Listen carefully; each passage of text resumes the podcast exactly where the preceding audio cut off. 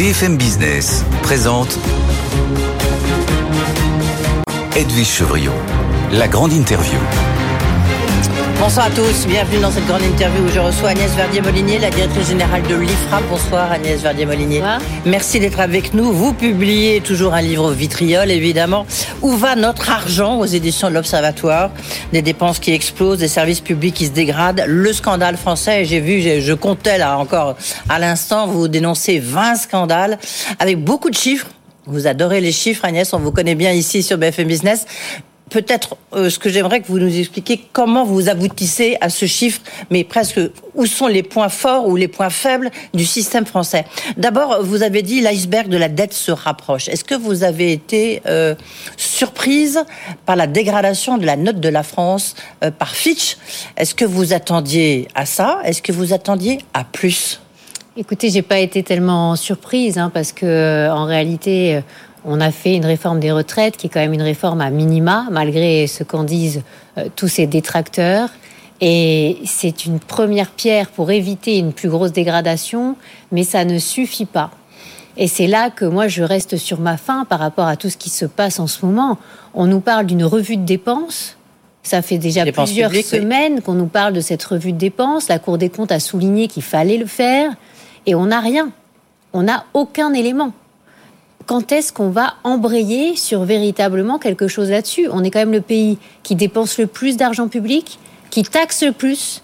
On est au top du top du niveau de prélèvement obligatoire là depuis on les années là, Oui, on va revenir là-dessus. La France championne.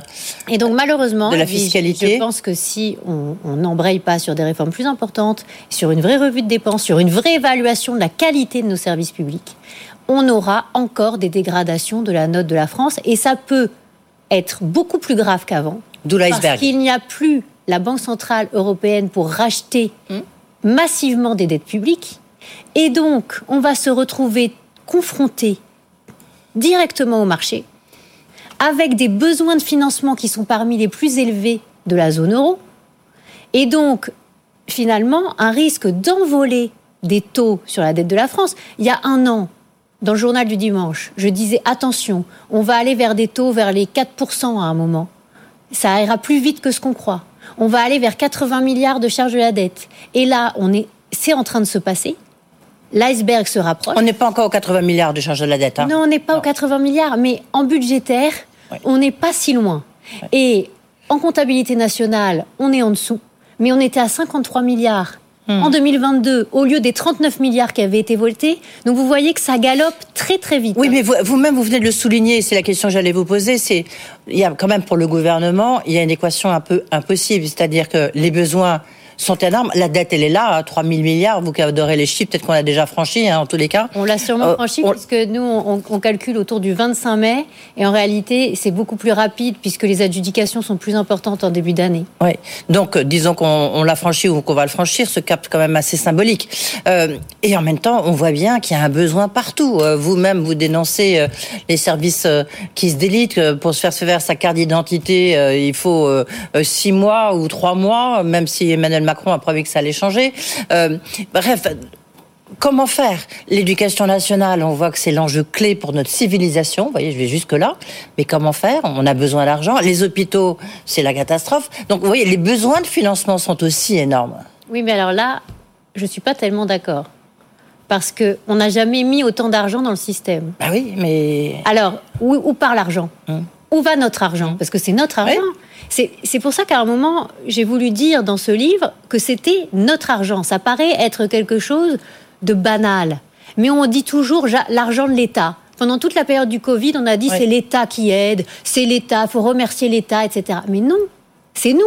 C'est nos impôts. C'est bah, l'État qui aide, mais c'est nous qui finançons quoi. Bah, oui, mais enfin, à un moment. C'est notre argent. Vous savez, euh, quand on va euh, contracter une assurance ou quand on va euh, dépenser de l'argent, en général, avec notre argent, on regarde comment on le dépense. Alors bizarrement, quand c'est l'État ou la sécurité sociale ou les collectivités locales, alors là, on, ne regarde plus. Est-ce que là vous dites euh, non, on finance pas l'hôpital, on finance pas l'école, on finance pas, pas ce que je dis. La, police? Non, non, mais c'est la, la, question. Non, mais pas ce que je dis. Mais ce que je dis dans mon livre, hum. est-ce qu'on a le droit de savoir la qualité en face d'un euro qu'on met dans la machine? On n'a pas le droit. Hum. L'école. Bah, vous avez vu, le site, vous avez vu le site qu'ils ont lancé à Bercy là. Ah vous avez été voir. Alors là. Euh, ça va dans le bon sens. d'argent ça, ça, va dans le, dans le, bon sens. Et je pense que ça répond à la préoccupation aussi du livre. Mais en avoir pour mes impôts. D'accord. On va vous donner des chiffres. Très bien. On va vous dire, dans votre département, on dépense 10 000 euros par élève. En avoir pour votre impôt. Hein. en, avoir pour mes impôts. 10 000 euh, euros par élève de lycée dans votre département. Mais vous savez très bien qu'entre deux lycées, il y a des écarts de niveau énormes. Vous, savez très bien qu'en tant que parent d'élève, vous allez devoir choisir entre un lycée mmh. public, un lycée privé, etc. Et dans le lycée privé, on met moins d'argent et la qualité est meilleure. On a montré, par exemple, pour les 100 premiers collèges de France, en termes de notes au brevet à l'écrit, il n'y en a que 9 qui sont publics. Et on met plus d'argent dans l'éducation publique. On l'a montré. Donc c'est un système qui, ne marche pas. On va revenir là-dessus. Je voudrais qu'on reste. C'est un système qui gaspille, qui ne donne pas de compte, qui, qui utilise l'argent des Français, mais qui refuse qu'on l'évalue, puisque nous, à la Fondation IFRAP, nous avons demandé les chiffres, établissement par établissement scolaire on nous les a refusés au prétexte que, soi-disant, il n'existe pas de documents de répartition de la masse salariale sur l'ensemble des établissements scolaires, publics et, privés. Ah oui, c'est comme le point qui n'a pas, pas eu le droit de faire son classement sur les hôpitaux. Le n'a hein. plus le droit de faire son classement sur les hôpitaux. Alors, est-ce qu'on est dans une démarche de transparence ou est-ce qu'on est dans une démarche de communication. Mais, en même temps, moi, j'écoute Bruno Le Maire, euh, j'écoute euh, aussi Gabriel Attal. Ils disent, et c'est vrai, ils ont baissé les impôts. Euh, il y a eu ah bah, Emmanuel Macron, il y a eu quand même la flat tax, il y a eu, il y a, eu beaucoup de mesures. Il y a eu les baisses d'impôts de production, la baisse de la CVAE sur les entreprises. Vous, vous nous dites, un, on n'a jamais payé autant d'impôts, 680 milliards d'impôts pour les ménages et 148 milliards d'impôts en trop pour nos entreprises. Comment Comment vous faites grosso modo vos calculs bah, C'est pas compliqué. Hein. Pour les entreprises, on regarde la moyenne qui est payée dans la zone euro par les entreprises en pourcentage du PIB. Et on est à 5 points d'écart avec eux. Ça fait 148 milliards d'écart. Ça veut dire que nos entreprises, elles traînent un boulet fiscal et social, parce qu'il n'y a pas que des, impôts de production là-dedans. Il y a une partie d'impôts de production, une cinquantaine de milliards, mais il y a aussi beaucoup de cotisations employeurs. Sur voilà, exactement. Hein. Pour payer la Sécu, pour payer la dépense sociale, qui est énorme en France. On est les champions du monde de la dépense sociale. Et ça, bah, ça s'appelle État-providence, non? Je ne sais pas. Ah ça, ça, finance entre autres nos retraites. Est-ce que ça marche? Ça finance euh, non, mais est-ce que ça marche? Mais il n'y a pas que ça? Non, il y a, aussi euh, Une, une, énorme dépense d'aide sociale avec aussi un nombre de personnes qui sont sans emploi aujourd'hui et qui devraient être en emploi, puisque les entreprises recherchent partout de la main-d'œuvre et ne trouvent pas. Il y a un truc qui est complètement paradoxal dans ce que nous sommes en train de vivre en ce moment. Et même le rapport France Travail est incroyable pour ça. En page 70, ils disent qu'il y a 5,1 millions de personnes qui auraient besoin d'un emploi en France et qui sont sans emploi. Pourtant, on nous dit qu'il y a 2,2 millions de chômeurs comptés en France. Donc, moi, j'aimerais aussi que... Question de formation, souvent. Oui, mais pas que. Le problème, c'est qu'on on, donne des aides sociales, mais il n'y a pas de contrepartie de devoir. Donc, vous soutenez Elisabeth Borne, euh, Emmanuel Macron, qui veulent que face au RSA, eh bien, il y ait 17 heures euh, de travail. Pas que, mais pas que. Obligation de s'inscrire à Pôle emploi. Que vous soyez à l'allocation adulte handicapé ou que vous soyez au RSA. Parce que le, sujet, c'est que tous ceux qui peuvent travailler doivent travailler parce que qui est-ce qui paye les cotisations et les impôts? Ce sont ceux qui travaillent. Si, si à un moment, euh, on a de plus en plus de personnes qui finalement disent bah, Moi, ça me suffit pour vivre le RSA, parce qu'on entend ça aujourd'hui, bah, ça, ne peut pas, ça ne peut pas fonctionner une société comme ça. Parce que la solidarité nationale, elle est payée sur le fruit du travail de ceux qui, tous les matins... J'ai quand même une question, euh, vous n'allez pas, vous avez pas l'aimer, hein, je vous dis tout de mm. suite, Agnès Verdier-Molinier. Est-ce que quand vous dénoncez ces vingtaines de scandales, vous, euh, ce que vous vous avez expliqué sur le RSA, les gens qui en fait euh, pourraient aller travailler, ils ne le font pas, est-ce que vous ne faites pas un peu le lit du, du Rassemblement national Je pense au contraire que c'est en planquant les choses sous le tapis qu'on le fait. Parce que moi, depuis des années à la Fondation IFRAP, on me dit ça depuis 20 ans, on me dit Ah non, ne regarde pas les dépenses de personnel, euh, de frais de collaborateurs des députés à l'Assemblée nationale. enfin, ça, moi, je parle pas de ça. Hein. non, non, mais attendez. Ça, vous avez, ça c'est une. Non, non, mais vous avez euh, raison d'aller regarder parce que je pense qu'il faudrait même aller. On m'a dit quoi? Très en profondeur. On m'a dit quoi? Ça va faire monter à l'époque le Front National. Hmm. Voilà. depuis des années, on me dit ça. À chaque fois qu'on ouvre un dossier. Est-ce que c'est normal? C'est quoi en fait? C'est une, sorte de d'impossibilité de, regarder comment on utilise l'argent public en France parce qu'il y aurait ce risque. Eh ben, à, mon avis, plus on laisse se déliter les choses, plus on laisse le gaspillage s'installer, plus finalement on, empêche la comparaison, parce qu'en fait on ne veut pas de concurrence. C'est pour ça que la CNIL empêche maintenant le point de faire son, classement des mmh. hôpitaux et des cliniques en France, qui était pourtant bien nécessaire pour beaucoup de familles pour savoir où se faire soigner dans les meilleures conditions. Quand on a besoin d'une prothèse de hanche, quand on a besoin d'une opération de cataracte, on ouvre ce numéro et on dit voilà comment, comment on va faire Hein, et, on peut dire qu'aujourd'hui, dans le parcours de soins, on est assez aveugle en France. Mais quand on nous dit on ne veut pas autoriser c'est finalement. Ok, on a, je crois qu'on a compris le message, mais comme j'en ai beaucoup d'autres. On ne veut pas de concurrence, c'est un problème. Dans les pays du nord de l'Europe, c'est l'inverse. On incite à faire des comparaisons. Agnès verdier je voudrais qu'on revienne quand même sur quelque chose sur la fiscalité, et après on parlera de fraude sociale et de fraude fiscale, parce qu'en plus, euh, Gabriel Attal, le ministre du Budget, lance son plan anti-fraude. Vous nous direz, vous, vous avez des, vos évaluations. Est-ce qu'elles correspondent aux évaluations que donne euh, Gabriel Attal? Sur la fiscalité euh, des entreprises Parce qu'on dit regardez, on, baisse beaucoup les impôts pour les entreprises, et en même temps, elles reçoivent des aides d'État pour un montant quand même, je sais pas, très faramineux, même 150 milliards. D'abord, est-ce que ce chiffre est celui que vous avez, vous, à l'IFRAP Et comment vous expliquez, est-ce qu'il ne faudrait pas simplifier, vous voyez, retirer les aides aux entreprises, et à ce moment-là, on pourrait baisser les impôts d'une manière drastique? En fait, euh, c'est un faux débat. Parce que la plupart des aides sont des aides en allègement de cotisations sociales et en allègements fiscaux. Ça veut dire quoi? Ça veut dire que si on enlève une grosse partie des aides, qui sont en fait des allègements de prélèvements obligatoires sur les entreprises, on va augmenter la pression fiscale sur les entreprises. Méfions-nous de ce genre de débat. Je l'entends monter ce débat. Oui, bien sûr, c'est pour ça que je vous, et d'ailleurs, euh, c'est intéressant parce que dans le programme de stabilité que nous avons évidemment regardé dans le plus grand détail à la Fondation IFRAP, nous nous sommes rendus compte qu'il y avait 8 à 10 milliards justement de rabotage de niches. Hein. Mm. Donc c'est quoi? On retrouve ce qui s'était passé après la crise de 2008, vous vous en souvenez? On nous disait on fait des baisses de dépenses publiques. La dépense publique avait jamais baissé dans le PIB à ce moment-là. En revanche, qu'est-ce qui avait augmenté? Les prélèvements obligatoires. Et comment? Parce qu'il y avait une chasse aux dépenses fiscales. Qu'est-ce que c'est de la dépense fiscale? En fait, ce sont des allègements d'impôts pour permettre notamment aux entreprises de survivre dans un contexte hyper fiscalisé, hyper lourd. Et donc, qu'est-ce qu'on va faire? Qu'est-ce qui va se passer, allez-y, sur ce budget 2023 qui a l'air quand même un Alors, ce ne sera pas que 2023 parce que c'est dans le programme de stabilité, donc c'est jusqu'en 2027. Mais en réalité, on va aggraver la pression fiscale tout en disant qu'on fait des baisses de dépenses. Et eh bien ça, il faut absolument pas être dupe. Un, ça exemple, ne marche exemple sur ces 8 milliards, parce que j'ai vu ah ce bah, chiffre pour l'instant, Pour l'instant, on n'a pas du tout la documentation. C'est ça qui est aberrant. C'est-à-dire qu'on on retrouve les sous-jacents parce qu'on les recalcule nous-mêmes, mais on ne sait pas exactement ce qui est visé. Et euh, ça peut être du crédit impôt recherche, ça peut être euh, des allègements euh, de charges sur les bas salaires, etc., etc. Mais attention, si on fait ça, on joue vraiment aux apprentis sorciers. Alors que c'est pas l'impôt qu'il faut monter, c'est la dépense qu'il faut baisser. Il faut pas se tromper de combat. Euh, pour les ménages, il y a aussi tout un débat. Vous entendez une petite mm. musique euh, où on vous dit euh, les les riches ne sont pas assez taxés en France. Donc il y a des études un peu dans tous les sens. Hein. Il y a Oxfam qui dit la fiscalité en fait des, des, grandes multinationales et des riches, ça va jusqu'à 2,5% parce qu'il y a une optimisation fiscale extrême. Et donc, euh, en fait, il faut taxer les riches euh, d'une manière plus importante, au moins momentanément. Oui, on les subventionne en permanence pour dire ça.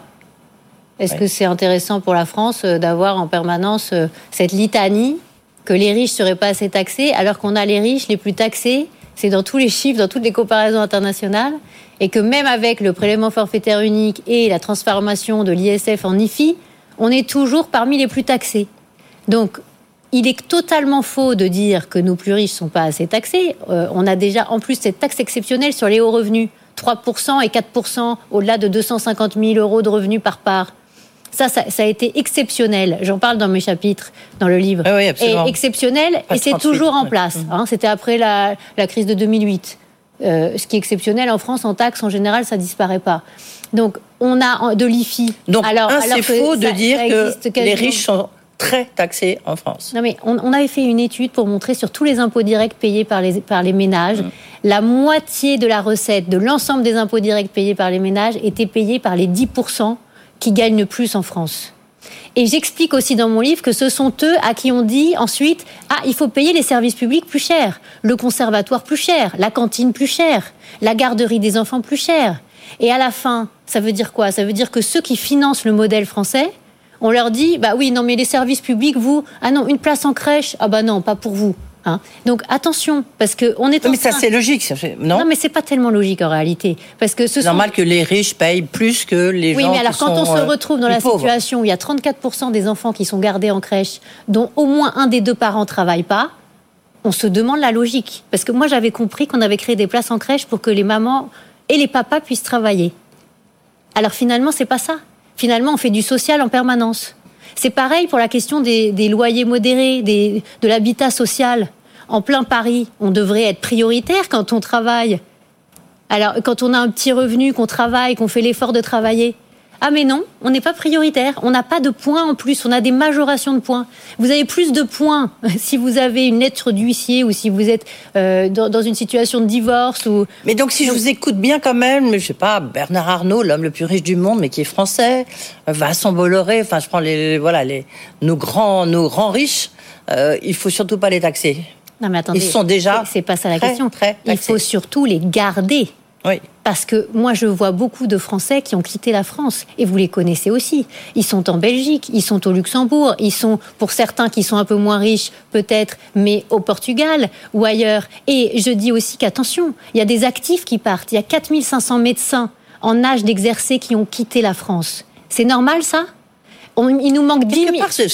C'est donc un, échec. On se souvient du premier quinquennat d'Emmanuel Macron, parce que là, évidemment, on est plutôt dans un autre registre. Mais finalement, ce qu'il nous avait dit, la doxa d'Emmanuel Macron, la doxa macroniste, elle a échoué.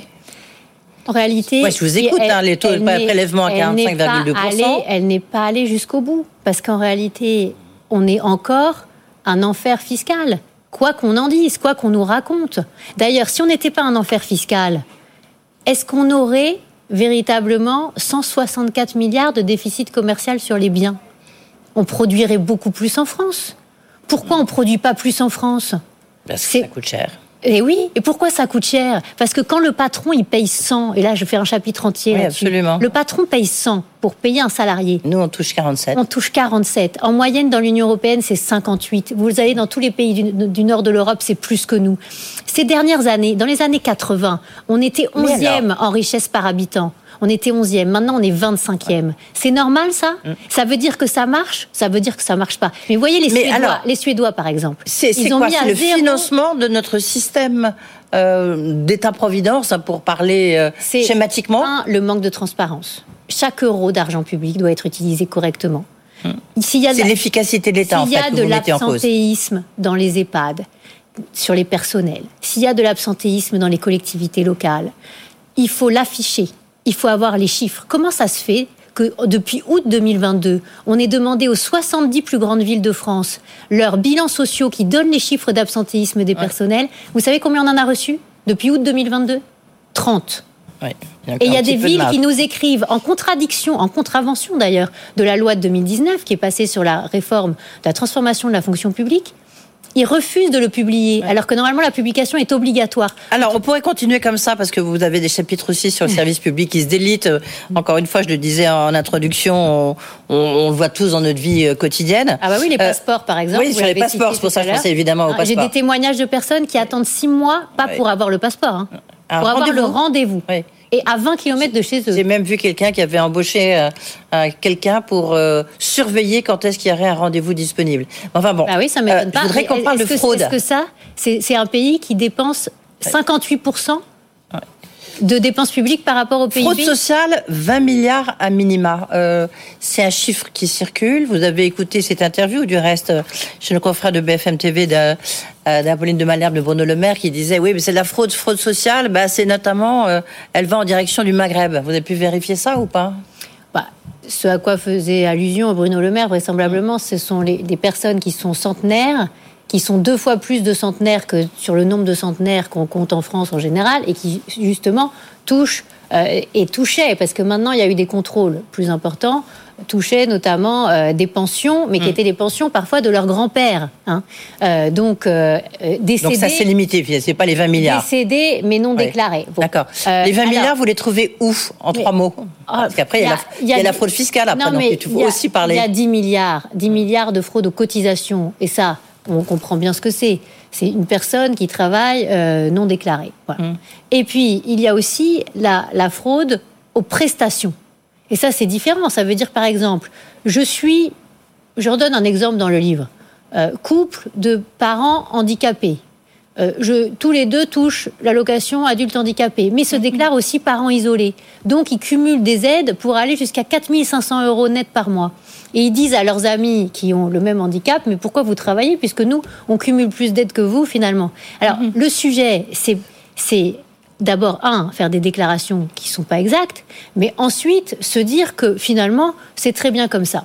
Et il n'y a, pas que ça, il y a toute la question de ceux qui finalement vivent pas vraiment en France. Et ça aussi, ils sont en train de le regarder au niveau euh, du ministère. Est-ce que l'État peut être plus efficace là-dessus? Est-ce que vous, croyez au plan anti-fraude de Gabriel Attal? sur la question, sur la question des résidents fiscaux, hum.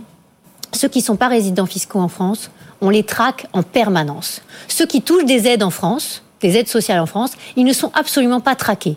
Hein. Donc ils peuvent toucher des aides, ne pas habiter en France, et tout le monde s'en fiche. Mais en réalité, c'est un vrai problème.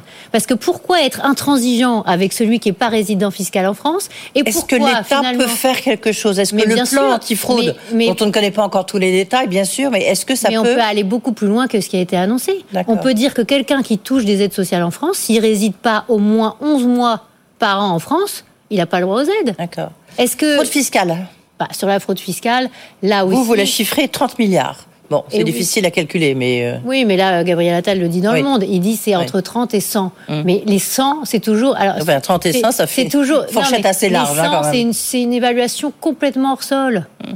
euh, que, qui n'est pas difficile à déminer. Euh, les 30 milliards, ça, nous, on considère que c'est factuel. Et c'est une grosse partie de la fraude à la TVA. Hein, par des entreprises qui sont montées souvent pour faire exprès de faire des fraudes à la TVA. Et là où je rejoins ce qu'a dit Gabriel Attal dans Le Monde, il dit moi je vais essayer de regarder les gros fraudeurs, ceux qui sont un peu, peu des professionnels de la fraude, et c'est souvent des entreprises créées ad hoc plutôt que aller embêter les petits artisans, les petits patrons, euh, les petits commerçants, etc. Bah, ce serait bien qu'on commence à faire ça. Parce que vous savez, euh, le, big data, euh, l'idée de faire de, la recherche euh, en permanence de la fraude, mais avec des algorithmes, etc. On, est, on était assez en retard. Là, on rattrape un peu le niveau. Mais euh, sur la fraude fiscale, on n'en trouve qu'un tiers tous les ans. Agnès Verdier-Molinier. Mais sur la fraude sociale, c'est pire. On, on parlait de l'efficacité de l'État, l'espèce d'enfer euh, bureaucratique. Vous, vous chiffrez à 100 milliards l'impact des normes. Hein, vous avez tout un chapitre que vous consacrez dans votre livre, où va notre argent. L'OCDE, en son temps, euh, je crois que c'était en 2021, avait chiffré à 80 milliards d'euros euh, par an le coût des services publics de notre pays. C'est, enfin, le coût des normes. Le, coût des normes. Euh, c'est, c'est, ça, c'est fou. Enfin, je veux dire, gigantesque. C'est gigantesque. Comment vous calculez ce chiffre? Comment on arrive à ce chiffre? Nous, on a remis à jour euh, ce chiffre au CDE et c'est pas du tout une méthode qui est totalement satisfaisante. Hein. On aimerait quelque chose de beaucoup plus ambitieux, mais ça fait depuis 2008 qu'on en parle. Euh, on devait euh, créer un modèle qui s'appelait Oscar à l'époque, qui devait évaluer ah oui, le en, Oscar, en permanence. Vous vous en souvenez mmh. C'était au moment de la révision générale des politiques publiques et ça, ça devait évaluer véritablement le poids des normes sur les entreprises et sur les ménages. Moi, je suis assez ébahie de ce qui s'est passé en France ces dernières années là-dessus, parce qu'il y a euh, un comité national d'évaluation des normes, le CNEN. Ce CNEN, il ne concerne que les collectivités locales. Alors, elles, les collectivités locales, on leur fait un chiffrage aux petits oignons. On regarde comment les lois, euh, finalement, les, obligent à avoir des normes qui, qui, qui leur coûtent de l'argent. Mais alors, les entreprises et les ménages, on s'en fiche complètement. Alors, c'est assez étonnant parce que c'est exactement l'inverse qui s'est passé dans tous les autres pays, aux Pays-Bas, en Belgique, en Allemagne on a regardé d'abord les entreprises, ensuite les ménages, et puis ensuite on s'intéresse aux administrations. C'est vous dire s'il y a beaucoup de beaucoup de chiffres. On pourrait continuer comme ça, vous écouter, hein, mais en même temps ça fait un petit peu, ça fait un peu froid dans le dos. Euh, vous dites rien ne marche, vous faites quand même en conclusion 20 propositions. Merci beaucoup Agnès Verdier-Molinier. 20 propositions qui marchent ailleurs. Qui marchent ailleurs, et, voilà. Et qui sont des principes de base à adopter. Où va notre argent euh, C'est aux éditions de l'Observatoire.